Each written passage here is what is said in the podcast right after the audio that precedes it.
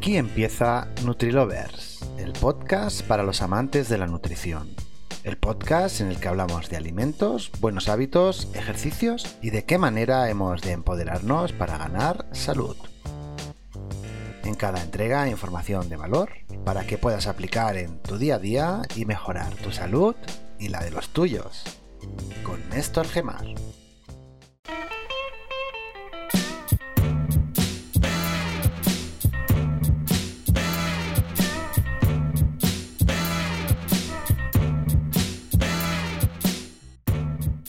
Hola, sé bienvenido a NutriLovers, el podcast en donde puedes encontrar información relacionada a la nutrición y que vas a poder aplicar a tu salud. Hola, y me gustaría hablar sobre la importancia que tiene la alimentación en enfermedades como la que hoy tanto nos ocupa y tanto está en boca de todos y de todas, que es el COVID. En el COVID, como en otras enfermedades, ya sean de tipo vírico o no, un factor muy importante es cómo tengamos nuestro sistema de defensas, es decir, el conocido como sistema inmune.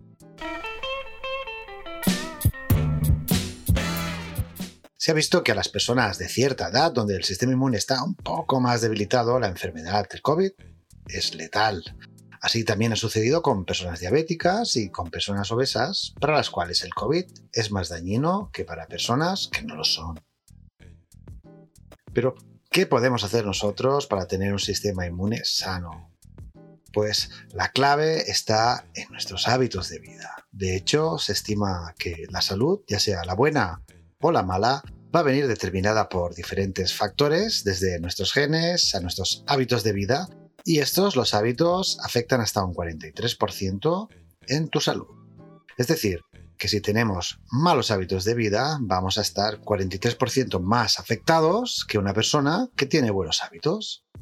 ¿Qué es lo que quiero decir con buenos hábitos? Pues que sea una persona activa, que descanse bien, que controle su estrés, que no someta a su cuerpo a excesos de distinta índole y que tenga evidentemente una alimentación correcta.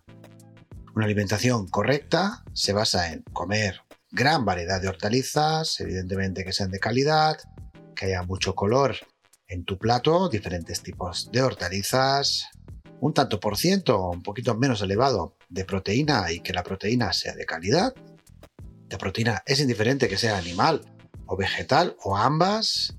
Y otro tanto por ciento de alimentos almidonados que nos aporten, entre otras cosas, fibra dietética y evidente mente, energía.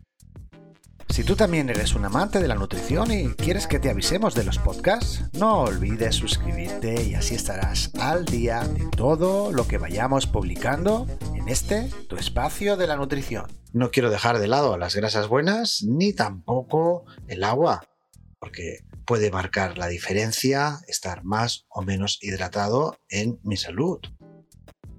Además, que yo esté más o menos hidratado va a poder hacer que mi envejecimiento sea de mayor o de menor calidad.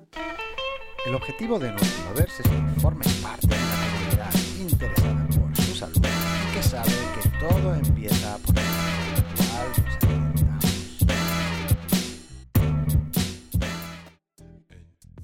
Es cierto que las cantidades en este punto, en todo este grupo de alimentos, tenemos que tenerlas en cuenta. Y no solo en lo que voy a comer un día puntualmente, sino que la cantidad en cada uno de mis platos tiene que ser más protagonista de un tipo de alimento que otro. Es decir, es mejor que coma más hortalizas frescas que no proteína, por ejemplo, arroz, es decir, los almidonados. Esto es NutriLovers, el podcast para los amantes de la nutrición, los buenos hábitos y la vida sana. La inmunonutrición es una ciencia relativamente joven que trata cierto tipo de enfermedades que en un principio eran crónicas y las trataba con alimentos funcionales. Esta rama de la nutrición está completamente respaldada por la ciencia, así que no estoy hablando ni de magia ni de algo que sea rocambolesco. Pero ¿en qué se centra la inmunonutrición? Pues principalmente en dos puntos, que son los alimentos funcionales, como las propiedades bioactivas de ciertos alimentos ayudan a que precisamente mi sistema inmune esté sano, y otro, los nutracéuticos, que es una palabra que engloba dos conceptos, nutriente y farmacéutico. Estos nutracéuticos, o también conocida como la suplementación, lo que va a hacer es poner concentrados de estos principios en cápsulas, también en tabletas, con el mismo fin que los alimentos funcionales, pero mucho más concentrados. Si tenemos una buena nutrición que nos aporte cierto tipo de minerales, de vitaminas, de ácidos grasos, de pre y de probióticos, en una cantidad adecuada a través de mi dieta, pues vamos a estar, voy a estar mucho más preparado en caso de enfermedades o en caso de que me tenga que recuperar de una. ¿Qué no debemos comer si estamos atravesando el COVID? Sobre todo y principalmente productos ultraprocesados, productos refinados por la industria alimentaria. Suelen llevar ingredientes que son inmunosupresores, es decir, que atenúan el poder de nuestras defensas. Uno de, de los ejemplos es el azúcar refinado, el azúcar refinado hace que nuestros linfocitos actúen de manera más lenta y más deficiente. No solo este tipo de alimentos no nos alimentan ni nos aportan nutrientes, sino que además afectan de manera negativa a la salud.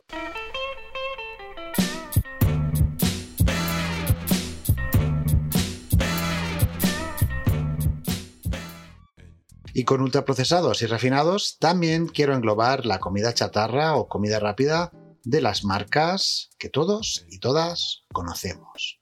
Por muy buenos que puedan estar en nuestros paladares, para nuestra salud son algo así como veneno. Nada de gaseosas azucaradas, de igual la marca que sean.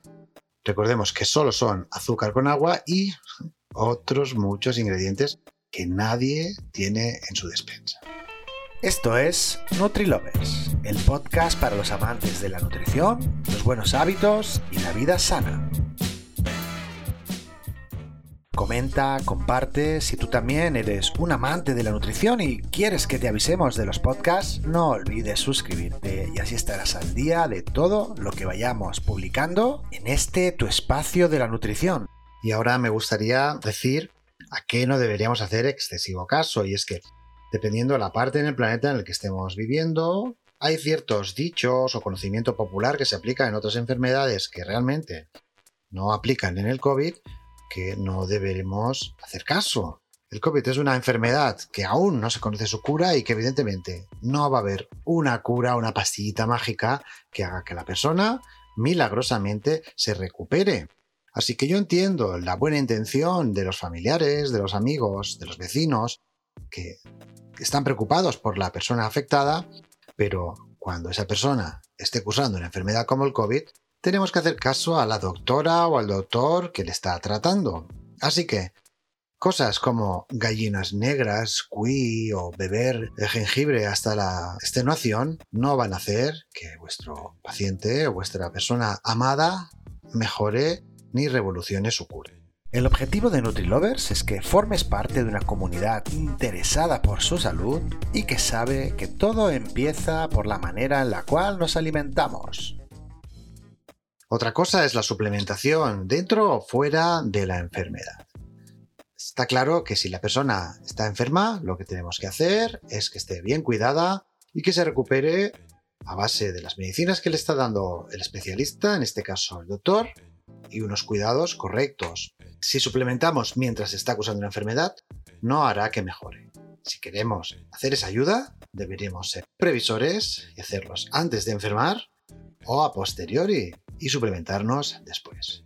Elementos como el zinc o el selenio son muy efectivos, la vitamina D también, vitamina C y tener en cuenta que si nos alimentamos correctamente será mucho más fácil. Si tú también eres un amante de la nutrición y quieres que te avisemos de los podcasts, no olvides suscribirte y así estarás al día de todo lo que vayamos publicando en este, tu espacio de la nutrición.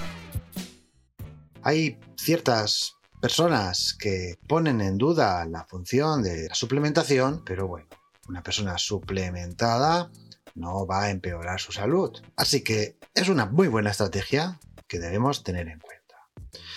Y en este punto quiero decir que la hipervitaminosis, es decir, darle más cantidad de la recomendada, suele ser improductiva porque si nos pasamos, nuestras defensas lo van a notar de manera negativa como dijo el gran alquimista Paracelso, En la dosis está el veneno. Comenta, comparte, si tú también eres un amante de la nutrición y quieres que te avisemos de los podcasts, no olvides suscribirte y así estarás al día de todo lo que vayamos publicando en este tu espacio de la nutrición. Y recuerda, puedes visitar las redes sociales con el hashtag NéstorGemarNutrición. Nos oímos en el siguiente podcast de NutriLovers, el podcast para los amantes de la nutrición.